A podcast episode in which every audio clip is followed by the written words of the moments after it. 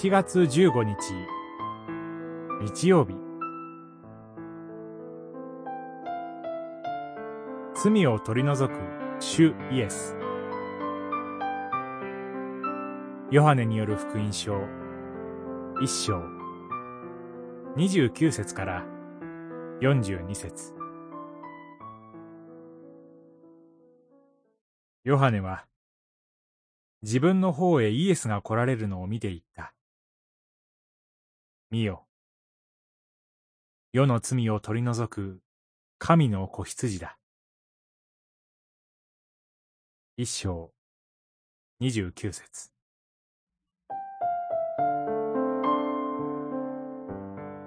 先週に引き続き、洗礼者ヨハネと主イエスとの場面からです。ここでヨハネは、主イエスのことを的確に言い表しました。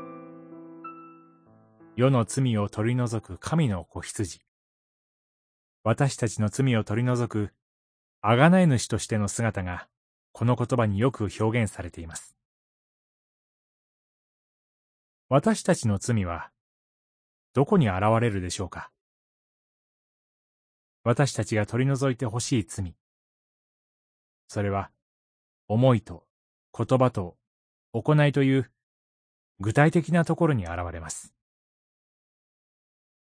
神を礼拝する民イスラエルも、神への不平不満から思いと言葉と行いにおいて罪を犯し続けました。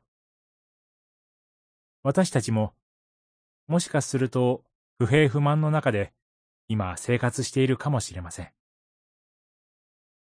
そこに私たちの罪が現れ出てくるのです。毎週の礼拝の中で、御言葉と精霊によって、思いと言葉と行いとを新たに作り変えていただく。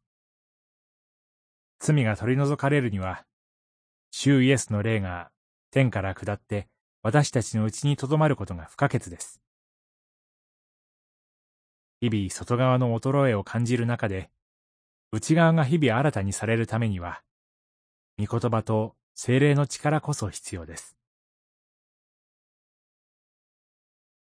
世の罪の奴隷ではない生き方があるということ。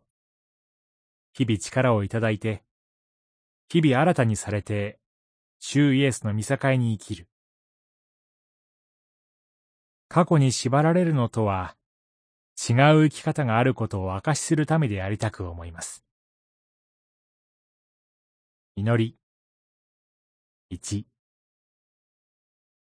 あがない主が、罪を取り除いてくださったことへの感謝。二。新たにされたものとして、思いと言葉と行いとが、主にあって整えられますように。